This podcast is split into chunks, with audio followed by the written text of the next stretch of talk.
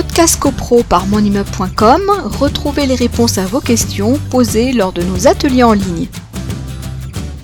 Donc en matière copropriété, on a donc euh, propriété, c'est donc constitué euh, de parties communes et de parties privatives. J'allais dire, les parties privatives regardent leurs propriétaires euh, respectifs dès lors que ces copropriétaires ne font pas, n'ont pas d'intervention qui pourrait avoir des incidences sur les parties communes. On parle de travaux. Donc les parties privatives, j'allais dire, ça concerne les uns et les autres pour faire bref. Et puis vous avez les parties communes qui euh, sont la propriété indivise de chacun des copropriétaires, c'est-à-dire que quand vous allez acheter un lot de copropriété, faisant euh, un appartement, une cave et un emplacement de stationnement, si on prend la, la triptyque, et eh bien, euh, à côté de ça, vous allez bénéficier de parties communes, le couloir, les espaces verts, notamment, et là, vous allez avoir une partie des parties communes.